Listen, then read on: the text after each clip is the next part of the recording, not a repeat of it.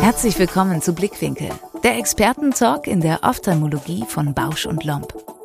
Hier beleuchten wir die Themen, die die Augenheilkunde bewegen. Wir wollen Visionen teilen, Ansichten kritisch hinterfragen und Expertenrat zu aktuellen Themen hören. In dieser Podcast-Folge. Was Frauen wollen. Gleichberechtigung in der Ophthalmologie.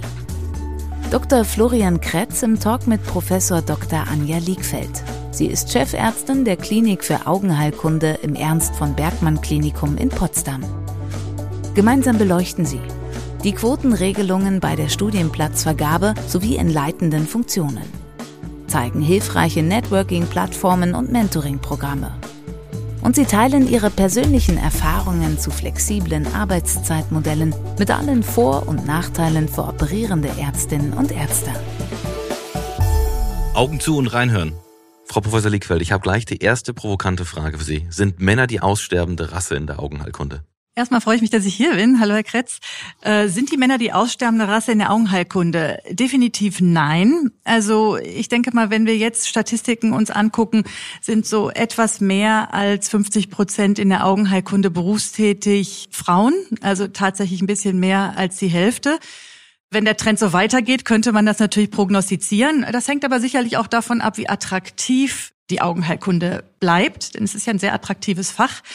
Und das hat natürlich auch damit zu tun, wie sind die äh, Arbeitszeiten, wie sind die Entwicklungschancen, wie sind Gelder verteilt, was sind sozusagen äh, Möglichkeiten zu verdienen. Weil tatsächlich ist es so, dass Männer immer noch sehr viel mehr als Frauen in den Positionen sitzen, wo genau diese Möglichkeiten vorhanden sind. Geld, Macht, Entscheidungsgewalt, das sind so Schlüsselstellen, die mehr oder weniger noch männlich besetzt sind und auch in der Augenheilkunde. Wenn man das jetzt so ein bisschen mit der Wirtschaft vergleicht, dann sieht man ja ganz deutlich, dass auch immer mehr Frauen in die Position der Geschäftsführung eintreten, zum Beispiel bei der Audi AG und auch bei BMW und sich da immer mehr behaupten. Guckt man die Entwicklung der Augenheilkunde an, sieht man auch, dass es deutlich mehr Frauen gibt. Glauben Sie, dass auch da der Weg in diese Richtung geht, dass es eine Gleichverteilung der Geschlechter gibt, auch in diesen Führungspositionen, die Sie gerade erwähnt haben? Also immer mehr ist relativ. Mehr ist immer noch viel zu wenig, weil tatsächlich, wenn man sich die Zahlen genauer anguckt, ist es ja immer noch ein kleiner Teil und wir sind noch lange nicht bei 50-50.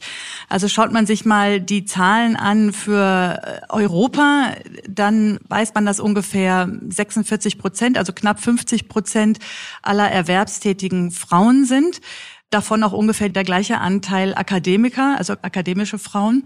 Wenn man das aber dann runterbricht auf leitende Positionen, dann haben wir tatsächlich in Deutschland 29 Prozent in Führungspositionen global. Das hat natürlich mit der Augenheilkunde an sich erstmal nichts zu tun, sondern da geht es grundsätzlich um leitende Funktionen, ob Wirtschaft oder Medizin. Und da muss man leider Deutschland auch ein Armutszeugnis ausstellen, weil das ist innerhalb Europas ein sehr schlechter Platz. Wir sind da, arrangieren da im unteren Drittel während andere Länder uns das besser vormachen. Also auch da ist man noch nicht bei 50-50 angekommen, aber in einigen Ländern, Schweden ist ja immer so ein Vergleich, der gerne herangeführt wird, aber auch Lettland und Polen, das sind tatsächlich Länder, wo bereits die Frauen in 35 Prozent ungefähr in leitenden Positionen sitzen. Woran glauben Sie denn persönlich, dass es immer noch unter 50-50 ist, obwohl im Berufsleben ja eine ganz klare Gleichverteilung besteht? Naja, im Berufsleben nur da, wo die wo Ausbildung, genau, wo nicht die leitenden Positionen sind. Also ich glaube, das ist ein sehr vielschichtiges Problem, wenn wir es jetzt als Problem benennen würden. Und ich sehe es tatsächlich als Problem an. Ist auch, glaube ich, für die Wirtschaft nicht sinnvoll oder für unsere Volkswirtschaft, wenn wir in teure Studiengänge investieren und dann am Ende landen die Frauen dann vielleicht doch nur Teilzeit und zu Hause.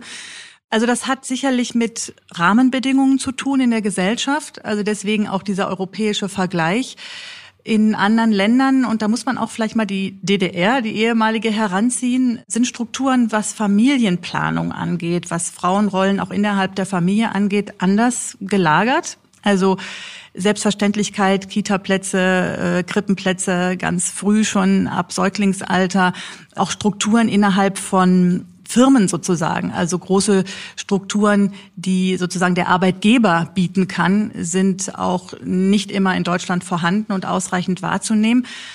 Das ist sozusagen die strukturelle Problematik, die politische vielleicht, gesellschaftliche, aber ich glaube, es ist auch kulturell historisch ein Problem tatsächlich. Selbst in den Köpfen der Frauen ist immer noch so verwurzelt, die Mutter gehört zum Kind, die ersten Jahre müssen ausschließlich die Mütter zu Hause sein. Das sind ja auch Märchen eigentlich, also da kennt man ja auch andere Daten. Muss sich denn die Einstellung der Männer dazu ändern oder ist es eher so, dass sich vielleicht sogar die Einstellung beider Parteien ändern muss, dass mehr Frauen auch in Führungsrollen kommen? Ja, also ich glaube, dass das schon eine Verquickung ist miteinander. Man weiß ja tatsächlich auch von den Männern, dass die Männerrolle auch anders gesehen wird inzwischen. Also es gibt eine interessante Längsschnittstudie aus der Ende der 90er Jahren aus Amerika, die Nebraska-Studie, die hat zum Beispiel gezeigt, dass es ganz entscheidend ist, dass der Vater oder auch eine andere Bezugsperson zusätzlich zur Mutter vorhanden ist, um die Ausbildungswege, um die Zufriedenheit einer Person zu entwickeln. Also das heißt, Kinder tatsächlich, wo der Mann oder vielmehr der Vater sehr viel auch anwesend waren, sind im Laufe des Lebens psychisch stabiler, zufriedener geworden, haben einen besseren Ausbildungsweg genommen. Also da gibt es durchaus wichtige Funktionen. Und es gibt auch deutsche Längsschnittstudien, die zeigen, dass auch die Männer selber ihre Rolle inzwischen anders definieren. Also sehr viel mehr von der reinen Ernährerrolle auch in die Richtung Erzieherrolle gehen. Ist der Vater denn mehr anwesend, wenn einfach die Kinder früher Kita-Plätze kriegen würden? Oder ist es dann nicht eigentlich für die Kinder so, dass beide Eltern mehr weg wären von zu Hause? Oder mehr ja, aus bisschen, der Erziehung weg wären? Ja, das ist ein bisschen natürlich auch eine provokante Fragestellung. Also es muss ja nicht heißen, dass die Kinder den ganzen Tag in der Krippe sind, aber ich glaube, man braucht flexible Arbeitszeitmodelle und auch Kinderbetreuungsmodelle. Also Schichtdienst, gerade im medizinischen Bereich sind Nachtdienste abzudecken. Und es gibt sicherlich auch Modelle und das kommt auch zunehmend, dass sich Mann wie Frau den Job teilen und auch zum Beispiel beide sagen, wir machen keine hundertprozentige Jobverteilung, sondern wir arbeiten beide 80, 70 Prozent und oder machen das auch innerhalb der Erziehungsurlaube wechselweise, dass der Vater ganz zu Hause ist, während die Mutter eben weiter arbeitet. Das sind sicherlich Modelle, die eigentlich möglich sein müssten und auch zunehmend möglich werden. Werbung Kennen Sie schon Stellaris Elite von Bausch und Lomb? Ein Farco-Gerät optimal eingestellt auf Ihre individuellen Bedürfnisse und Präferenzen. Mit Stellaris Elite entscheiden Sie selbst, ob Sie mit praktischen Komplettpacks für das automatische Fluidics-System Adaptive Fluidics oder für klassische Infusionssysteme operieren möchten. Maximale Flexibilität, ganz ohne sich schon vor der Anschaffung des Geräts auf ein Infusionssystem festlegen zu müssen. Klingt gut? Testen Sie Stellaris Elite in einer unverbindlichen Gerätedemo. Alle weiteren Informationen und Kontaktdetails in den Shownotes. Werbung Ende. Wie haben Sie das dann bei sich in der Klinik quasi strukturiert, auch mit den leitenden Positionen? Ist da eine 50-50-Verteilung oder mehr Männer, mehr Frauen oder? Also ich muss leider zu meiner Schande sagen, mehr Frauen. Ist also, nicht unbedingt eine Schande. Nein, es ist keine Schande. Das ist auch ein bisschen so jetzt äh, ironisch gemeint. Tatsächlich ähm, habe ich auch nichts gegen Quoten und solche Dinge, weil wir ja nun Jahrhunderte, also die Frauen im Hintertreffen hatten. Dann ist es nicht so schlimm, wenn man jetzt auch die Frauen mal ein bisschen an vorderste Front lockt und äh, holt. Aber bei mir ist es so, dass ich tatsächlich Oberärztinnen habe und zwar ausschließlich. Die arbeiten alle Teilzeit. Also selbst ich als Chefin habe nur eine 90-prozentige Stelle. War ein bisschen merkwürdig zunächst für den Geschäftsführer, als ich mit dem Ansinnen kam. Es klappt, es klappt ganz gut. Ähm, auf der anderen Seite muss man auch sagen, das ist ja auch eine Weisheit, die bekannt ist inzwischen, dass Mitarbeiter, die Teilzeit arbeiten, eigentlich mehr in ihrer Zeit schaffen als nur diese 80, 70, 60 Prozent. Häufig sind es dann doch 100 Prozent Jobs, nur man kann sie sich anders aufteilen. Ne? Also nicht selten wird ja auch Arbeit mit nach Hause genommen, was sicherlich nicht Ziel der Dinge ist, aber es läuft. Und auch dieses Argument, operieren und Teilzeit, das geht gar nicht. Also man muss wirklich Vollzeit da sein, um zu operieren. Auch das lässt sich gut strukturieren. Also wir haben bei den Oberärztinnen bei uns zum Beispiel in der Regel einen freien Tag in der Woche. Das klappt eigentlich ganz gut. Das kann man planen. Ich habe bei mir ein Unternehmen das ja auch so geregelt, dass meine Frau quasi die Geschäftsführung und vor allem den ganzen Bereich Marketing und Human Resources letztendlich macht. Mhm. Was natürlich auch eine Riesenunterstützung ist und auch meine Frau ist nicht zu 100 Prozent anwesend trotzdem arbeitet sie 120 Prozent, weil sie viel mit nach Hause nimmt. Und da stellt sich für mich eben immer die Frage, zum Beispiel in ihrem Teilzeitmodell, arbeiten die Damen wirklich nur diese Teilzeit oder arbeiten sie eigentlich viel mehr noch unbezahlter und unterzahlter, weil sie diese Arbeit eben außerhalb ihres eigentlichen Arbeitslebens abbilden müssen? Ich kenne dazu jetzt keine Daten und Fakten und keine Statistiken. Gefühlt ist es tatsächlich so, ich zum Beispiel kontrolliere Arbeitszeiten nicht. Also ich vertraue da meinen Mitarbeitern und sage, wenn sie eher gehen, dann gehen sie mal eher, weil sie haben am Tag vorher länger gearbeitet. Das äh, regelt sich von alleine. Also das machen die auch interkollegial sehr gut miteinander aus, die Kolleginnen. Aber gefühlt haben Sie da sicherlich recht. Und auch das ist etwas, wo man natürlich gegensteuern muss. Also Corona hat es gezeigt. Ja, die Frauen haben alle Homeoffice gemacht und gleichzeitig noch Homeschooling, also und am besten auch noch den Haushalt, also doppelt bis dreifach Belastung. In erster Linie auch die Frauen. Und das ähm, erschöpft natürlich auch und ist sicherlich nicht Ziel.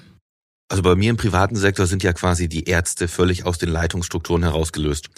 Und wir haben viele weibliche Leitungsstrukturen, gerade was eben die ganze Organisation der Abrechnung des OPs geht. Und ganz ehrlich, gefühlt arbeiten die auch deutlich mehr als ihre 100 Prozent. Mhm. Und wenn sie weniger Prozent haben, füllen sie die 100 Prozent auf.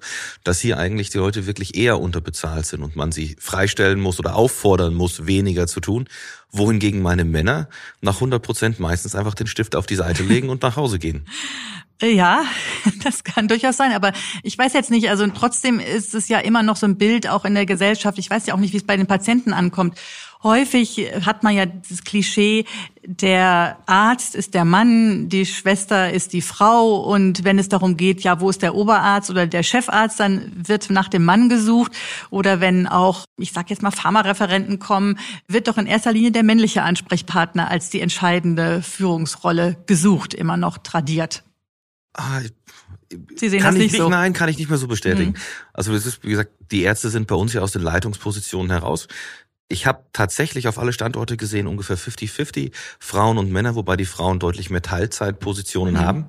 Wenn aber Not am Mann ist, sind es eher die Frauen, die dann sagen, ich komme trotzdem rein und mache ah. irgendwas.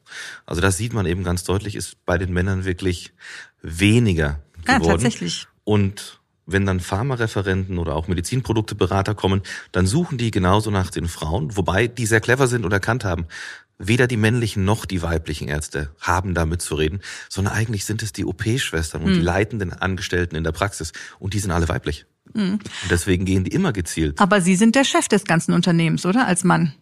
Ich bin der Chef, ja. ich sag mal, das ist natürlich auch wieder ein bisschen klassisch. Ich finde das großartig, wie Sie das machen. Aber natürlich, Sie können nicht dafür, dass Sie ein Mann sind. Aber es ist eben immer noch so, die Realität ist am Ende der Oberentscheider, ist häufig dann doch der Mann. Auch der, der das Risiko vielleicht finanziell trägt. Das kommt ja auch dazu. Aber es ist ja zum Glück nicht ganz so, weil es gibt ja auch viele Frauen in meiner Rolle, die dieses Risiko eingegangen sind. Mhm, ja. Nur glaube ich, ist die Risikobereitschaft da immer noch etwas geringer als bei den Männern, auch sich finanziell quasi zu committen und mhm. ein solches Risiko einzugehen. Ja, ja, aber das liegt natürlich auch daran, dass es gibt den Pay Gap, es gibt Pension Gap, es gibt diese ganzen Dinge, wo Frauen schlechter aber nicht dastehen. im privatwirtschaftlichen, Frau Liegfeld. Da ist mhm. jeder für sich selbst verantwortlich. Das ist richtig. Aber auch hier ist natürlich eventuell das Polster des Mannes größer, der Rückhalt. Es ist. Äh, aber woher sollte dieses Polster kommen? Also mein Polster natürlich ist ein bisschen ja. größer als ihrs, aber eher von meinem Umfang naja. her gesehen als von meinem Konto. Naja, es geht ja auch um Kredite, Kreditwürdigkeit. Da wird dem Mann wahrscheinlich auch immer noch mehr zugetraut als der Frau. Dann heißt es nämlich auch dort, sie also fallen meine Risikoberaterin aus. ist auch eine Beraterin und weiblich und ja. das bei beiden Banken. Deswegen, ich glaube, da täuschen sie sich ein bisschen. Da mhm. gibt es viele Frauen und ich glaube auch, dass die Frauen das kriegen würden. Ich glaube, Frauen sind nicht dreist genug, um sich zuzumuten, vielleicht nach solchen Krediten und nach solchen Risiken zu fragen. Auch das ist sicherlich eine Hypothese, die kann ich teilweise unterstreichen, richtig. Das ist ja auch das, was wir sozusagen versuchen, auch mit Netzwerken und Networking ein bisschen zu fördern, dass Frauen auch Vorbilder, Gleichgesinnte haben, die sie ein bisschen auch stützen oder auch ermuntern, ermutigen. Und es sind auch nicht selten Männer, die Frauen protegieren und sagen, hier, komm, das kannst du, das kannst du dir zutrauen. Und da glaube ich, muss das Gefüge noch ein bisschen wachsen, dass sich Frauen untereinander unterstützen, mehr Selbstvertrauen gewinnen. Das kann natürlich auch eigentlich nur dadurch, durch Erfolge äh, letztlich und durch gelebte Führungspositionen erreicht werden. Wir führen das Ganze jetzt mal wieder ein bisschen zurück in die Augenheilkunde. Ja. Sie sind ja auch sehr aktiv in diesen Netzwerken, vor allem bei den Augenchirurginnen. Ja. Und das ist ja auch eine ganz tolle Sache. Ich habe da selber ja auch mal eine ganze Weile mit unterstützt und Ja. ich finde es super, dass sich da wirklich was zusammengeschlossen hat. Mhm. Wie sieht's denn im Moment bei den Augenchirurginnen aus oder was ist ihre Hauptaufgabe in diesem Netzwerk? Also wie gesagt, das Netzwerk, wir sind inzwischen so um die 200 operativ tätige Augenchirurginnen, was ich nicht so schlecht finde. Wir sind ja erst eingetragener Verein seit 2019, also in relativ kurzer Zeit gewachsen, wobei man ja hier auch Bausch und Lomb zugestehen muss, die haben ja dieses Netzwerk letztlich ins Leben gerufen. Das ist eine tolle Initiative gewesen und sind auch jetzt weiter Unterstützer, sozusagen emotional wie auch perspektivisch wieder finanziell. Und wir haben uns ja dann so ein bisschen losgelöst. Das ist auch sicher sinnvoll zu sagen, wir sind ein unabhängiges Netzwerk und wir versuchen uns gegenseitig zu unterstützen. Es gibt natürlich eine ganze Menge von heranwachsenden Chirurginnen, die auch noch ihren Karriereweg vor sich haben und einige unter uns sind eben erfahrener, haben die Wege hinter sich und eben auch oft sehr steinige Wege. Wir wollen eigentlich, dass es für die jüngere Generation besser wird, als wie es für uns gewesen ist tatsächlich. Deswegen gibt's bei uns Mentoring-Programme. Wir machen Fortbildungen. Also ein ganz großer Anteil ist jetzt über Corona ein bisschen zusammengebrochen, sind Wettlabs, wo wir tatsächlich Frauen intern die Frauen fördern. Da entwickelt sich einfach eine andere Dynamik. Frauen trauen sich auch mehr aus sich rauszugehen, zu fragen, Unsicherheiten an den Tag zu legen, wenn sie unter sich sind. Wir machen inzwischen jetzt auch natürlich Online-Webinare, auch für Frauen, Webcasts. Wir haben natürlich auch sowas wie Jobbörsen und Plattformen, Chat-Plattformen, wo wir uns austauschen, treffen, auch virtuell inzwischen. Ich habe da so ein schönes Zitat auf ihrer Homepage gesehen. Etwa 50 Prozent der Ophthalmologen sind weiblich, aber nur circa 15 Prozent schaffen den Schritt in die Ophthalmochirurgie. Gerade in Deutschland, wo es keine wirklichen Optometristen gibt, die eigenständig arbeiten dürfen. Wie viel Prozent ist denn der Gesamtdurchschnitt der Ophthalmochirurgen an den Ophthalmologen? Der, also das sind ja ungefähr diese 15 Prozent, die Sie da zitiert haben. Die stimmen nicht mehr ganz. Also die letzten Zahlen, die ich kenne, sind ungefähr ein Viertel. Also ein Viertel der Augenärztinnen beziehungsweise der gesamten Augenärzteschaft oder nein, umgekehrt. Das ist natürlich falsch. Sie wollen fragen, wie viel von den Augenärzten überhaupt schaffen es an den OP-Tisch. Genau.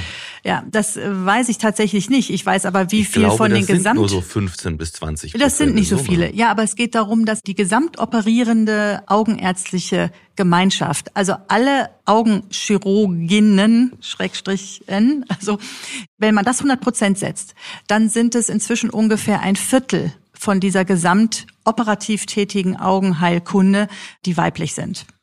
Woran glauben Sie, liegt es, dass es dann nur ein Viertel ist quasi der Gesamtchirurginnen und Chirurgen, die weiblich sind und nicht die Hälfte, wohingegen ja im konservativen Bereich 55 Prozent Ja, durch Frauen mehr. abgedeckt wird? Ja. Ein großer Teil liegt tatsächlich meiner Meinung nach begründet in der Ausbildung und in den Ausbildungsstrukturen und in den Ausbildern. Es ist ja schon so, dass im Wesentlichen operative Tätigkeiten im Krankenhaus erlernt werden. Also den Sprung, es gibt es auch, man kann auch sagen, ich mache das, wenn ich schon niedergelassen bin, ich hole mir jemanden, hole mir einen Coach, ich werde operativ tätig, machen auch manche. Ich kenne auch Frauen, die das gemacht haben. Aber in der Regel ist es doch schon so, dass man den operativen Schritt im Klinikum, also in der Klinik tut, in der Ausbildung, in der Weiterbildung. Und da sind eben doch immer noch Barrieren, die tradierte äh, Gründe haben. Also zum Beispiel Teilzeit und operativ tätig, das geht nicht. Schwanger und operieren, das geht nicht. Ja, das sind Dinge, die auch wirklich wissentlich von häufig den männlichen Chefs so gesehen werden und dann auch den Frauen den Mut und auch die Möglichkeiten nehmen. Aber Sie sind ja das beste Beispiel dafür, dass man auch operieren lernen kann, wenn man weiblich ist und in Teilzeit arbeitet. Oh, ich hatte es schwer, sehr schwer. Ja, aber Sie, aber Sie bilden ja jetzt quasi genau Ja, das aus. ja. Und letztendlich bei uns in der Klinik oder in unserem Verbund werden auch die Frauen ausgebildet, egal ob sie Teilzeit arbeiten oder Vollzeit, dass sich das sicherlich wandelt. Und ich weiß jetzt nicht, wie lange diese 15 Prozent her sind, aber anscheinend ist der Sprung von 15 auf 25 Prozent ja doch relativ schnell gegangen innerhalb von wenigen Jahren. Naja. Und hoffentlich wird er auch schneller weiter ansteigen. Dem ist leider nicht so. Also in den letzten zehn Jahren hat sich sehr wenig getan. Das Problem ist natürlich auch, dass wir die Daten nicht alle immer so aktuell kennen. Die Statistiken, die gemacht werden, zum Beispiel auch genau diese, auf die ich mich jetzt berufe, die wird erhoben von Männern. Die finden das uninteressant. Die sagen, ach nö, wir haben andere, wichtigere Fragen, die wir erheben müssen. Das gibt sich schon von alleine. Und ich glaube einfach, dass die Zeit, dass es schneller vorangehen muss. Ja, das heißt, wir müssen jetzt was aufholen innerhalb kürzester Zeit, zu sagen, wir warten jetzt noch ein paar Jahrzehnte. Ja, so lange wird es nämlich dauern, wenn man da nicht ein bisschen forciert, bis sich das vielleicht mal angeglichen hat. Das ist zu spät. Es gibt ja gewisse Quotenregelungen, zum Beispiel bei der Einstellung für Universitätsdirektoren, wenn sich zwei gleiche bewerben, mhm. dann wird die weibliche Position bevorzugt. Glauben Sie, dass das ein Weg in die richtige Richtung ist oder vielleicht sogar eher in die falsche, weil es eigentlich nicht um die Qualifikation geht, ausschließlich, sondern eben dann auch ums Geschlecht? Naja, also Sie haben das ja gerade gesagt, wenn, dann geht es ja überhaupt um gleiche Qualifikationen und dass dann primär die Frau und nicht der Mann gewählt werden. In Realität ist das natürlich immer sehr weich. Was ist gleiche Qualifikation? Ich bin inzwischen ein Freund von Quoten tatsächlich. Ich habe während meiner Ausbildung, als ich noch nicht so weit war und noch im Assistentenstatus war gesagt, was soll das? Es wäre ein totales emanzipatorisches Gehabe. Warum Quoten? Sowas braucht man nicht. Bis ich selber gemerkt habe, dass es einfach Frauen ungleich schwerer haben, je höher sie in ihrer Position kommen. Und ich hab, hätte auch kein Problem damit, selber eine Quotenfrau zu sein. Am Ende, glaube ich, zählt das, was man dann erreicht in der Position. Also das halt finde ich ziemlich unerheblich. Und ich bin der Meinung, dass Quoten einfach den Prozess beschleunigen und halte das für sinnvoll. Und diese Tendenz und auch die Forderungen kommen ja auch von Frauen zum Beispiel aus der Wirtschaft, dass das eigentlich zu verlangen ist. 2021 ist ja so ein bisschen ein besonderes Jahr für die Frauen in der Ophthalmologie, weil es zum allerersten Mal eine rein weibliche Powerlist gab. Glauben Sie, dass das ein Weg in die Zukunft ist, dass wir jetzt quasi da Geschlechtertrennung betreiben und sagen, wir machen reine Männerlisten, reine Frauenlisten? Oder wie stehen Sie zu solchen letztendlich naja, am Ende muss das Ziel tatsächlich sein, natürlich gemeinschaftlich zu agieren. Und ich denke einfach so 50-50 wäre eine gute ähm, Zahl. Und man weiß ja auch zum Beispiel aus äh, Auswertungen von großen Unternehmen, dass gemischt geführte Unternehmen deutlich erfolgreicher laufen als äh, Unisex geführt, meistens ja männlich, aber auch in die andere Richtung gilt das, so dass ich denke, anzustreben ist ein gutes ähm, Miteinander und ein Mix. Aber die Frauen müssen einfach eine Menge aufholen und insofern ist es vielleicht nicht verkehrt, die jetzt einfach auch mal besonders zu unterstützen, zu, besonders zu fordern und sie auch zu betonen. Die Augenchirurgen haben ja selbst ihre Mentorenprogramme guckt man jetzt die anderen Fachgesellschaften im deutschsprachigen Raum an, dann gibt es dort ja quasi gerade nicht diese Quoten oder letztendlich auch irgendwelche Frauenprogramme, die gefördert werden. Ist es was, wo mit dran gearbeitet wird oder wo auch die Augenchirurgen sich dran beteiligen, das mit einzuführen? Ich weiß zum Beispiel, in der DGI gab es noch nie einen Young Ophthalmologist für die ISCS, der weiblich war. Immer nur Männer bisher. Ja, leider, genau.